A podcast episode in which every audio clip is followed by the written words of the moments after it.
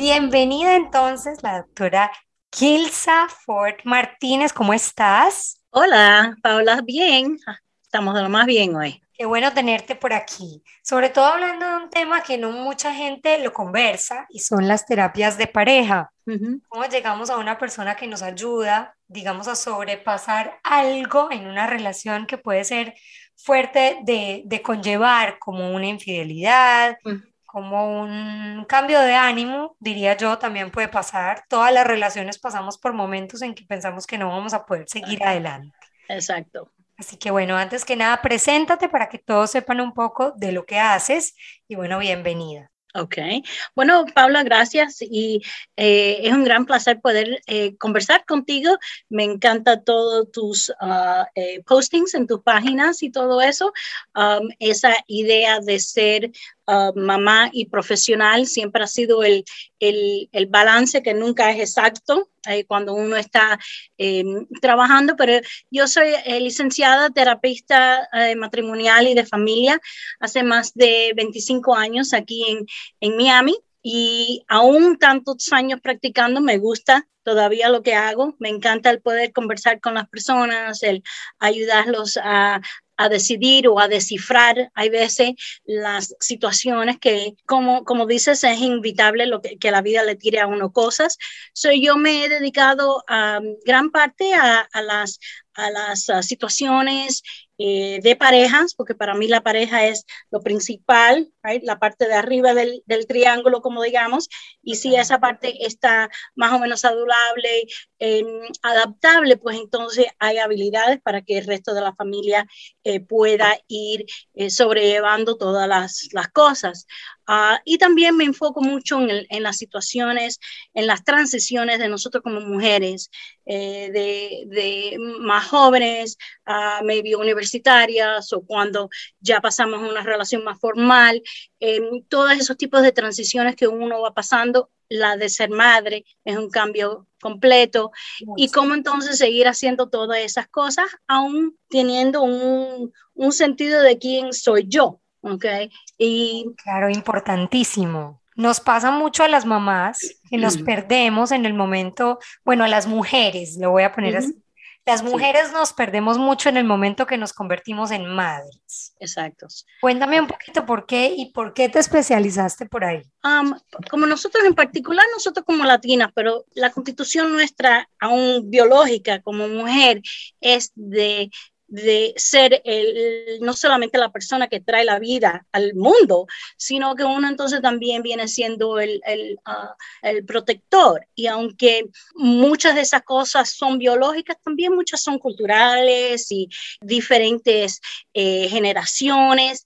Eh, hablando solamente de, de la cultura nuestra como latinas, sabes que hay hasta en español hay el uh, dicho de ser más madre que mujer. Okay. Eso es, eso es un dicho fuerte, pero es que es fuertísimo ese dicho, porque es como si perdieras todo lo que eres antes de ser mamá y por ser mamá pierdes todo. ¿Qué le enseñas a los hijos al final del día? Exacto, ok. Y eso es una, un dicho, como tú dices, bien fuerte y bien tradicional y eso transmite a, a, través de todos nuestros, mis padres son cubanos, eh, sé que tú eres de descendencia colombiana, no importa de dónde nosotros somos hispanos, eso es una gran eh, tradición.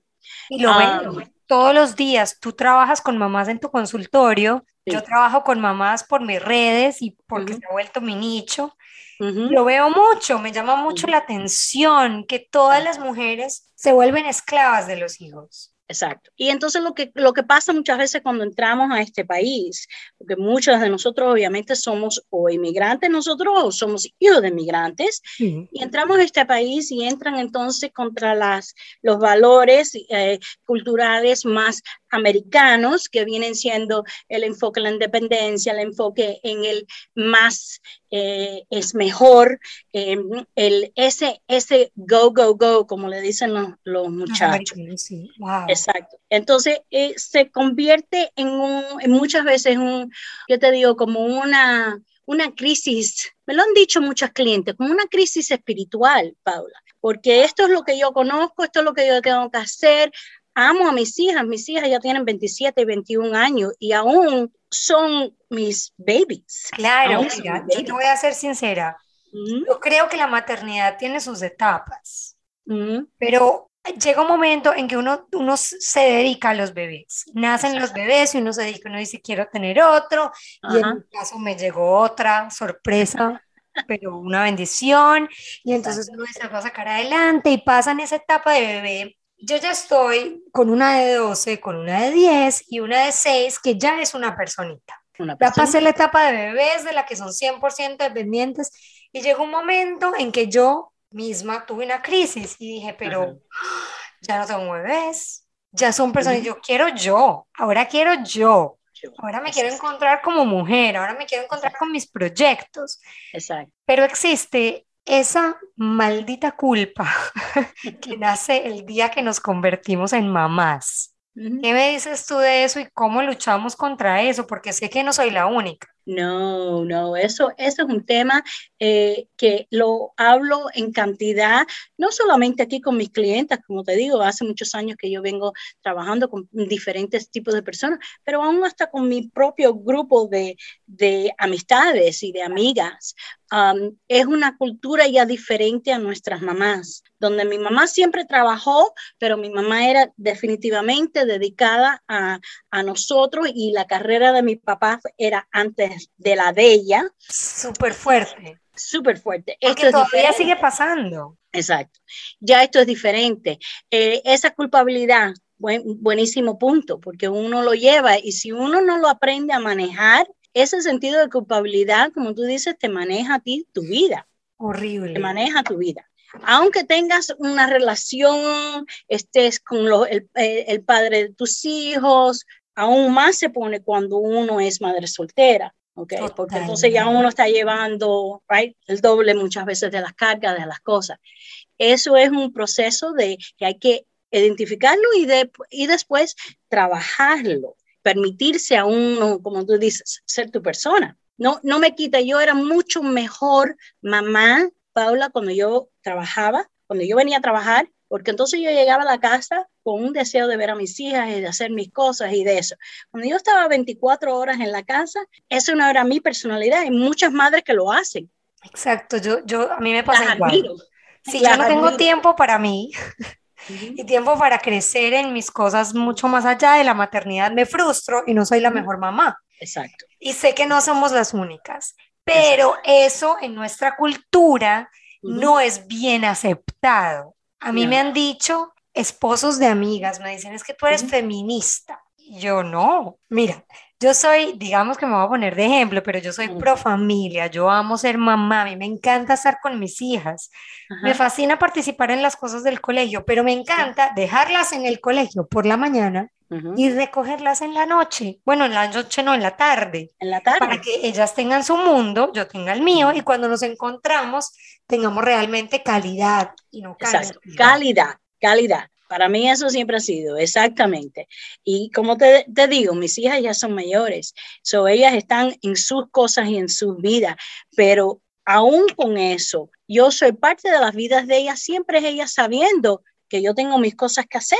Cuando ellas eran chiquitas, yo era el PTO mother, yo estaba en todas las cosas, pero haciendo, dejándole saber, bueno, yo tengo aquí clientes de esta hora a esta hora, te recojo a esta hora, no puede ser a la hora.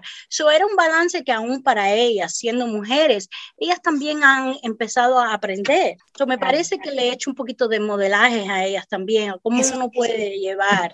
Claro, eso te iba a decir. Es también mostrando con ejemplo lo que quieres que tus hijas, en este caso, o tus hijos sean en un futuro, ¿verdad?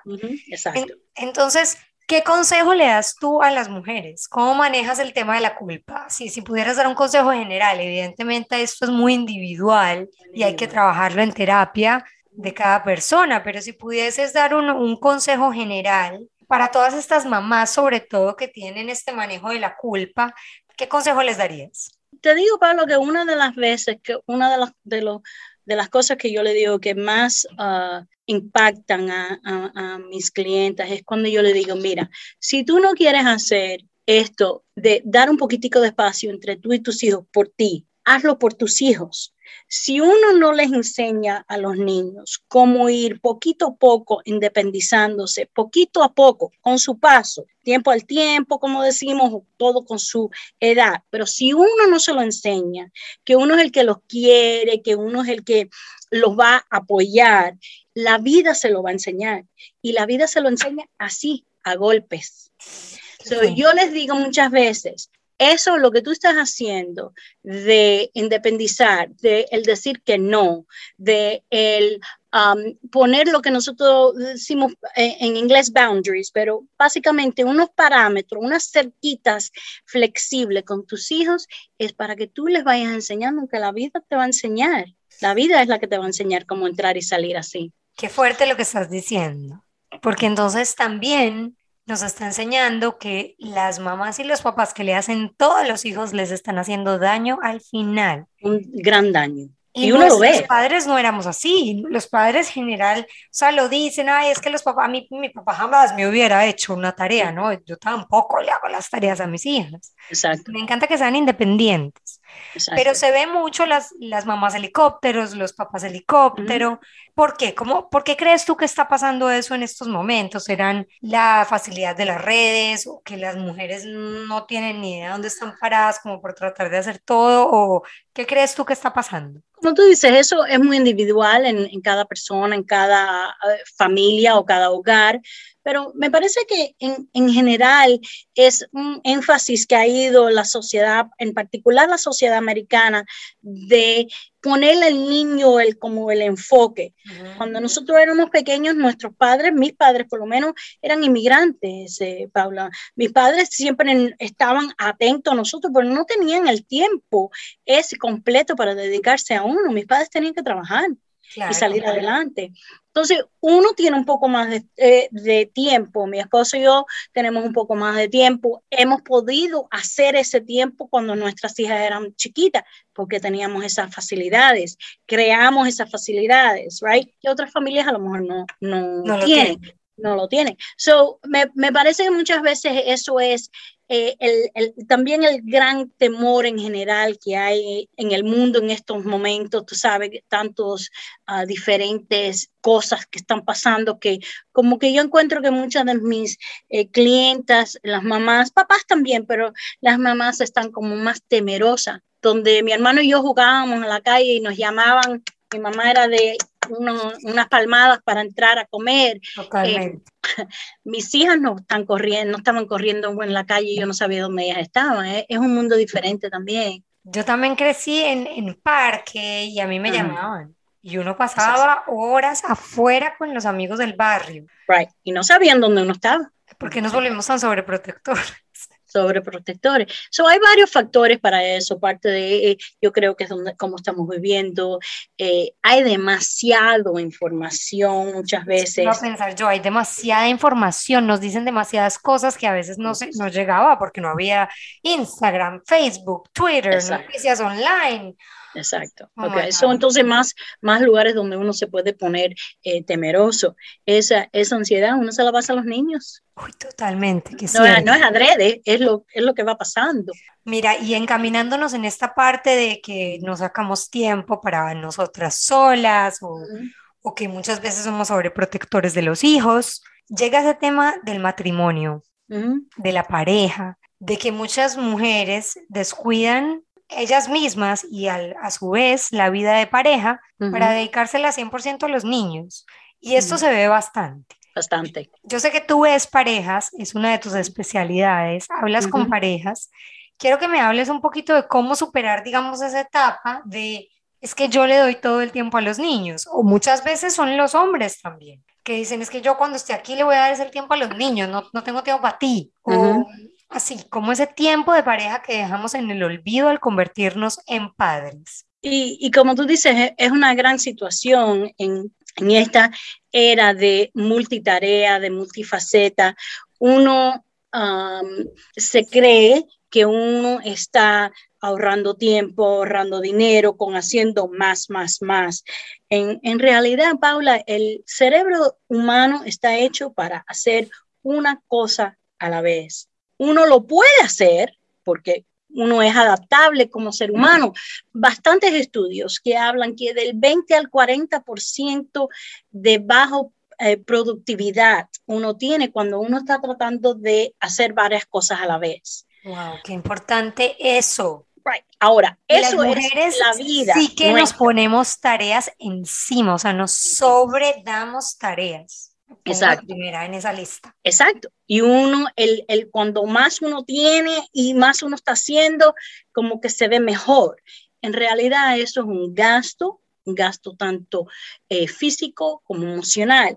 Y definitivamente es un asesino silencioso para las relaciones. Wow. Un asesino silencioso, porque como tú dices, uno no se da cuenta uno no está haciendo nada. Si, si el papá se está yendo con el niño a, a béisbol y uno está yéndose con la niña al baile, eh, uno no está haciendo nada malo, ¿correcto? Uno está beneficiando a la familia, uno está saliendo nuestros hijos adelante.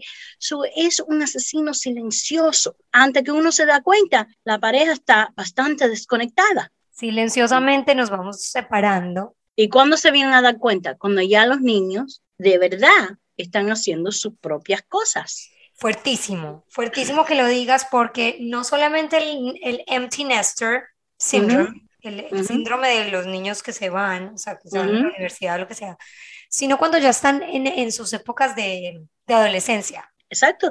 Tú estás empezando. Tú estás empezando. Estoy empezando. pero no, has no lo has cogido todavía. No, pero sí veo, es mucho más independiente, o sea, sí, sobre todo que tengo como comparar. ¿Qué le recomiendas tú a las parejas? A estas parejas con hijos que tenemos tanto encima, porque uno quiere ser buenos papás, uno quiere ser profesional, uno quiere tener la casa bonita, pero ajá, la pareja, la, pareja, por donde empezó todo.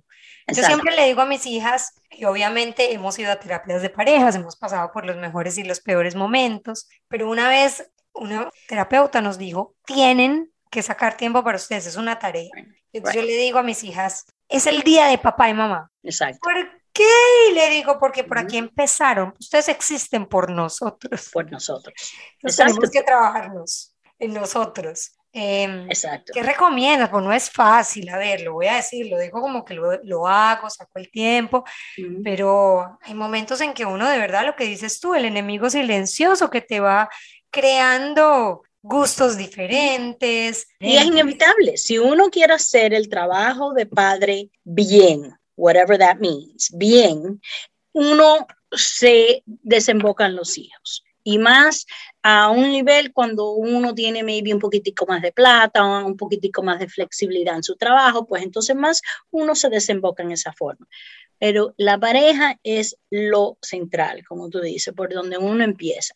So, como yo hablo con las parejas, igual que te dijeron, uno tiene que crear ese tiempo de pareja. No lo vas a encontrar, eso no va a ser una cosa que uno dice, oye, déjame encontrar un tiempecito. No, uno lo va a tener que crear. Hay 24 horas en el día, se supone que uno duerma 6 o 8 horas, so ya te quedas con menos tiempo allí, uno tiene que entonces crearlo. Entonces, para mí, yo le digo siempre a, mis ah, clientes, esto tiene que ser un proceso proactivo y en colaboración entre los dos. Hacer ciertos acuerdos, por ejemplo, con el uso de la tecnología. Eso de la tecnología, Paula, tú sabes, me pone mal, aunque lo estamos usando, aunque los tenemos aquí. Pero es como que si traemos el celular a la cama, nos distanciamos más. Más todavía. Okay. En la mesa, para, para mí para mi esposo, eso era una cosa que nos volvía loco. Hicimos ese, ese acuerdo que nadie tenía los teléfonos. Okay. Y las hijas mías que querían traer sus teléfonos, yo les digo, mira, yo trabajo con personas que de verdad a lo mejor necesitan un, un, un contacto conmigo. Ustedes no son presidentes ni médicos cirujanos, ustedes no necesitan el teléfono. Pero eso fue una gran batalla en, en mi casa, una cosa que se tuvo que eh, crear y entonces forzar. Pero entre la pareja, volviendo a la pareja, proactivo, hacer acuerdos. Hay veces que yo le hago a mis clientes que lo hagan por escrito. Okay. Como un cierto contrato mutuo de crear acuerdos con respecto a la tecnología, al tiempo ese solo que sea sagrado ese tiempo tiene que ser sagrado. Si son los viernes por la noche que ustedes están, ok, todo el mundo tiene que estar fuera o, o, en sus cuartos o ya durmiendo, lo que sea, y ese tiempo de ustedes tiene que ser entonces para eso. Entonces, ¿recomendarías las famosas em, rutinas para los hijos, para tener tiempo en pareja? Eso siempre es muy importante. Yo, en eh, durante, como terapista familiar, eso siempre es una cosa que, que, tengo que empezar por ahí, porque si los niños no están acostando hasta las 11 de la noche, si alguien está durmiendo eh, con uno en, en, la cama de uno, eh, no es que nada de eso es que esté bueno o malo, o bien o mal, sino simplemente cuál es la meta. si la meta es crear intimidad, right crear intimidad y crear tiempo, hay, hay, que, hay, que facilitar esa situación. Totalmente, estoy totalmente de acuerdo contigo y mis amigas muchas dicen que soy la mamá bruja. Sí, es verdad, soy súper como de, de, rutinas. En mi cuarto no son bienvenidas a no ser de que de verdad tengan una pesadilla, de que de verdad se estén sintiendo mal, pero como que en el día a día no, voy a dormir en tu cama. No, no, right. La televisión en mi cama, no. Hay televisión en la sala. Claro. Nosotros nos hicimos una regla y es que tenemos que ver, si vamos a ver televisión, estoy hablando de pareja, mi marido y yo. Si vamos a ver televisión en la noche, tenemos que ver televisión juntos. O sea, encontrar algo en común, porque si no uno se empieza como a dividir, lo mismo que el celular, lo mismo que las cosas. ¿Qué consejo darías tú a, las parejas? Obviamente ya hablamos del tiempo, de sacar espacios para tener un date, para crear una rutina. Vamos a hablar sin filtro. ¿Qué pasa en la sexualidad? Cuando estas parejas empiezan a distanciar ¿Y qué recomendaciones das tú para las parejas que se empiezan a sentir distantes? Es decir, si empezamos a tener cada uno por un lado, lleva a los niños por aquí, lleva al otro por aquí, tiene una vida por aquí, se pegan del celular por aquí, están totalmente distanciados, lo primero que tenemos que decir es qué pasa en todas las relaciones y hay como que agarrar y jalar para el lado de, de sanar. Exacto. ¿Verdad? Yo llevo 17 años casada, hablo en primera persona porque, bueno, mi experiencia. Tú eres la experiencia. Número uno, eso. Y número dos, sexualmente hablando, ¿qué consejo le das a la gente? Porque uno va cambiando a medida que va envejeciendo, a medida que va madurando. Eh, con la sexualidad, muchas veces eh, quieren, eh, las parejas quieren empezar por allí. Y yo muchas veces los tengo que, tú sabes, traer, vamos a, vamos a dar un pequeñito paso para atrás. Y ese para atrás quiere decir, ¿dónde está el nivel de ustedes de intimidad fuera de la sexualidad? En qué forma ustedes hacen eh, cariño, en qué forma ustedes hacen cariño, si es por, eh, por, por, tocar, si es por palabra, si es en forma de expresión, en qué forma tienen ustedes intimidad durante el día. Eso es lo que lo lleva a uno, y voy a hablar más bien para mi persona, pero en general lo que yo encuentro con mis clientes, para nosotros como mujeres, si yo te quiero y tú eres cariñoso conmigo en la cocina, vas a voy a poder ser más cariñosa contigo en el cuarto y en la cama. Mm, mira qué interesante. So, muchas veces la sexualidad empieza en la conexión emocional que uno tiene con nuestra pareja. Si uno se siente día a día. del día a día, si uno se siente querido, atendido, Okay, si uno se siente que alguien está eh, involucrado en, en, las, no solamente las necesidades de uno, sino también los deseos de uno, yo no puedo tener siempre todo lo que yo quiero, pero de vez en cuando el complacerme, eso me tiende a llevar a mí, por lo menos, a la cama más fácil, que si es nada más que, ok, aquí estoy. Totalmente. Qué loco. Por ahí tiene Shakira, la famosa cantante, una canción que dice, cuando hay que hablar de dos, hay que empezar por uno mismo. Cuando llegas a una terapia, la pasada es lo primero que te dicen. ¿Por qué? porque todo empieza por el ser, Paula. Si tú no te, cuando tú te miras en el espejo, no te gusta lo que tú ves, si no estás proactivamente queriendo em, mejorarte, sanarte, lo que sea el, tema de cada persona, si uno no hace eso, si uno no se quiere a sí mismo, uno no puede querer a más nadie. No en un nivel de intimidad que de verdad uno lo sienta, la colaboración. todo empieza por el ser la persona, tanto mujer como hombre, pero yo tiendo a trabajar muchas veces, muchas más veces con mujeres. Claro. Mira, nos extendimos, ya se nos, se nos está acabando el tiempo, pero te voy a decir algo. Súper importante cerrar este ciclo de todo lo que hemos hablado con empezar por el ser.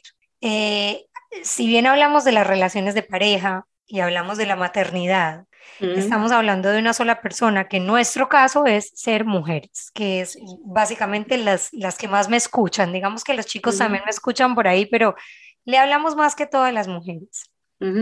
¿Cuáles son tus recomendaciones para cuidar ese ser, para cuidar ese espíritu, para cuidar esa mujer, esa persona que eres, para luego poder cuidar a los demás, tener vida en pareja, ser profesional, etcétera? Y eso es lo más importante. Recuérdate lo que siempre nos dicen cuando nos montamos en un avión. Si hay la situación donde cae eh, la máscara de oxígeno, uno se tiene que poner la máscara de oxígeno primero uno para después poder ayudar a la otra persona. Es lo mismo aquí. Al cogerse 15 minutos, 20 minutos, una hora diaria, semanal, en haciendo cosas que uno lo llena. A lo mejor esa cosa es darle una vuelta a la manzana, a lo mejor esa cosa es nada, sentarse en el silencio. Cuando uno tiene niños, hay veces que uno lo que quiere es el silencio. Uy, totalmente. Lo que sea, pero el tomarse eso, el darse el permiso de hacer eso, te llena y al llenarte tienes más que dar. Wow, qué importante. Me encantó hablar contigo. Creo que hay tanto que hablar, tanto que ahondar. ¿Dónde te pueden encontrar las personas? Sé que tienes un consultorio en Miami, has trabajado con familias durante 25, 30 años pero digamos que la pandemia también te hizo reinventar un poco y empezar a hacer consulta online, así como estamos conectadas tú y yo hoy grabando este podcast. Quiero que le cuentes a todo el mundo dónde te pueden encontrar, qué servicios prestas y cómo se pueden comunicar contigo. Ah, sí, eh, esta de la pandemia de verdad que me dio el, el, el, último eh, empujoncito al siglo XXI, como dicen mis hijas, al poder estar online, a poder ofrecer eh, citas que se pueden hacer electrónicamente. Em, yo estoy aquí en, en South Miami por uh, Dayland, so yo sigo teniendo mi consultorio, trabajo, como te dije, más bien con um, parejas y con mujeres en de la vida que quieren como estamos hablando, el reencontrar su persona, especialmente después de algún tipo de golpe o de trauma. No tienen todos los traumas, no necesariamente son malos. Hay veces que el estrés de tener un bebé es, es impactante, mucho. Positivo, ¿ok?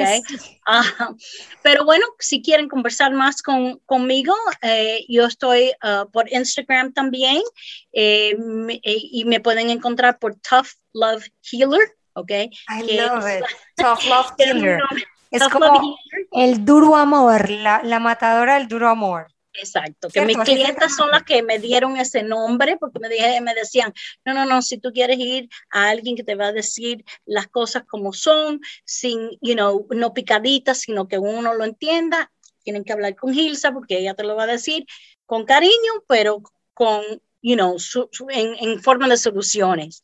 Y también por mi website, gilsafort.com Ahí tienes diferentes eh, ah, blogs y, información que pueden saber de mí, cualquier cosa, pues se comunican conmigo, encantada de poder hablar con, con cualquiera, pero contigo, Paula, me ha encantado. Ay, no, me encanta, Gilsa. De verdad, gracias por este espacio, por hacernos abrir los ojos, por ver la importancia de cuidarnos, de, respetarnos a nosotros mismos para poder ser buenas mamás, buenas esposas, buenas amigas, buenas compañeras de trabajo. Exacto. Y al final del día, pues buenas con nosotras mismas.